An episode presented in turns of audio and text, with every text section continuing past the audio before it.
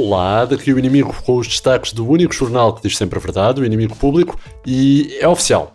Temos recandidatura de Marcelo. Conseguimos. Esperávamos, desejávamos, conseguimos. Vitória. Vamos ser sinceros, esta é talvez a única notícia absolutamente previsível deste ano. Mas depois da loucura que foi 2020, se Marcelo dissesse agora mesmo que não era candidato e abandonava a política para se juntar a um convento de irmãs carmelitas na Malásia, eu também já não me espantava. Já faltou menos.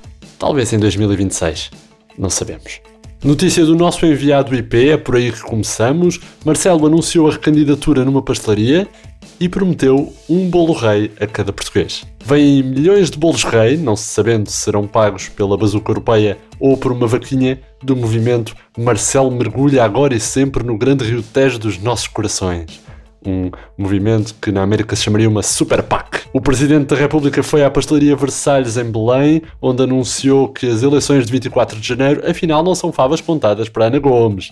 No anúncio da recandidatura, Marcelo prometeu um bolo rei ou um bolo rainha, a cada português, à escolha, e bolas de Berlim à pala no próximo verão. Acabada a comunicação, o chefe de Estado foi para trás do balcão e tirou galões quentinhos. Também esta semana, António Costa anunciou as medidas de restrição para o Natal vestido com calças de ganga. Isto para quê? Para mostrar que pretende continuar a manter o apoio dos militantes populares do PCP. Todos os comentadores políticos notaram ainda que o divórcio entre o Primeiro-Ministro e o Bloco de Esquerda acentua-se cada vez mais porque António Costa não usou chinelos.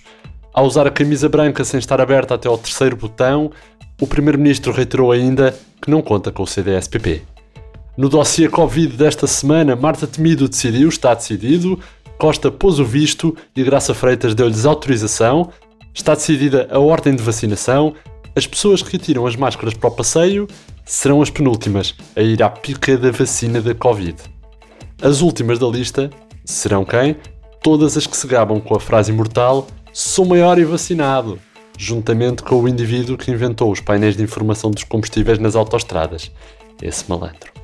Para mais informação isenta de populismos, propaganda e IVA taxado, visitem o nosso site inimigo.publico.pt. Se isto não chegar, pois o medo de perder alguma notícia relevante anda de mão dada com a insatisfação do corrente loop noticioso, então comprei a edição em papel, pá. Às sextas com o público. Fácil. Esta semana a capa destaca o seguinte: António Costa chama ao seu botão de pânico no gabinete Eduardo Cabrita. No PS acredita-se que foi Eduardo Cabrita quem pôs o cabelo todo branco ao primeiro-ministro. Antes de mandarem Cabrita, António Costa tinha uma abundante cabeleira levemente grisalha e rivalizava com a de um futebolista que faz reclames de champões para a capa. Vitor Bahia. Depois de Cabrita começar a aparecer nos Conselhos de Ministros, qual sanção, o primeiro-ministro passou a ser confundido na rua com a Rainha Isabel II. Porque. cabelo. A Eduardo Cabrita fobia do chefe do governo é de tal ordem que até o levou a chamar Eduardo Cabrita ao botão de pânico que tem na secretária. Esse botão que, diga-se, só é ativado quando lhe dizem Senhor Primeiro-Ministro, está lá fora o Ministro Pedro Nunes Santos diz que é sobre a TAP. Aí é que é ativado.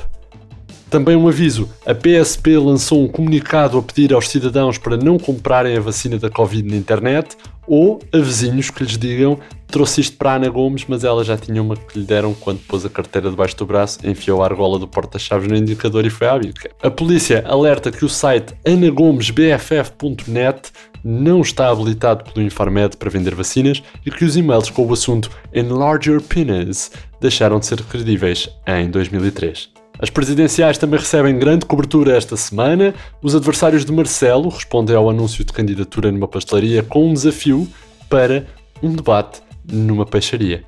Depois do talho Boutique de Carne da Pampulha ter manifestado disponibilidade para receber anúncios de candidaturas presidenciais, até agora nenhuma, os adversários de Marcelo juntaram-se num pedido comum para um debate com o atual presidente numa peixaria, lota ou local onde se amanhe peixe ou propício a caldeiradas.